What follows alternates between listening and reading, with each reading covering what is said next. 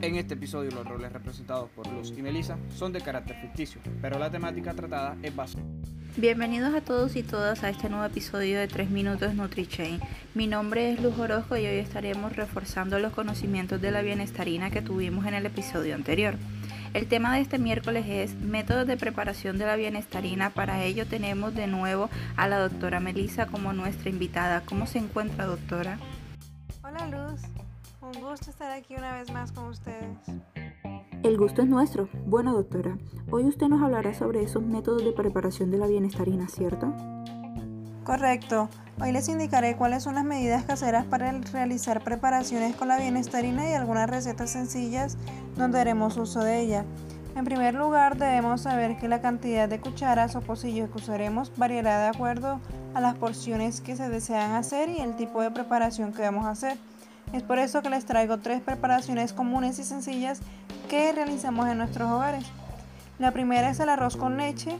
Para esto, para hacer 6 porciones de esto se necesitan 2 cucharadas de binestarina, un pocillo de arroz, 4 pocillos de leche, medio pocillo de azúcar y canela al gusto.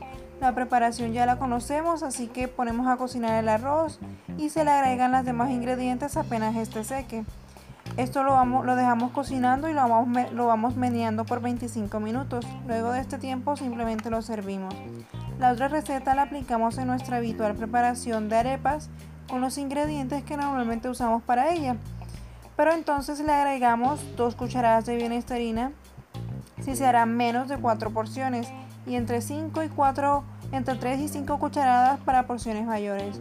La última preparación es un refresco de mango o banano. Este es para 8 o 10 porciones. Utilizamos medio pocillo de bienestarina 8 pocillos de agua o 4 pocillos de agua y 4 de leche si se desea el refresco de banano, 5 mangos medianos o 3 bananos maduros y azúcar al gusto. Primero ponemos a hervir 2 pocillos de agua, mezclamos la bienestarina y el agua en 2 pocillos con agua o leche y lo licuamos también. Al hervir el agua se agrega esta mezcla de bienestarina, mezclamos y dejamos a fuego bajo mientras licuamos el mango pelado en dos pocillos de agua. Cuando la colada esté lista, la dejamos reposar y agregamos el jugo de mango ya colado y listo. Eso lo servimos en frío.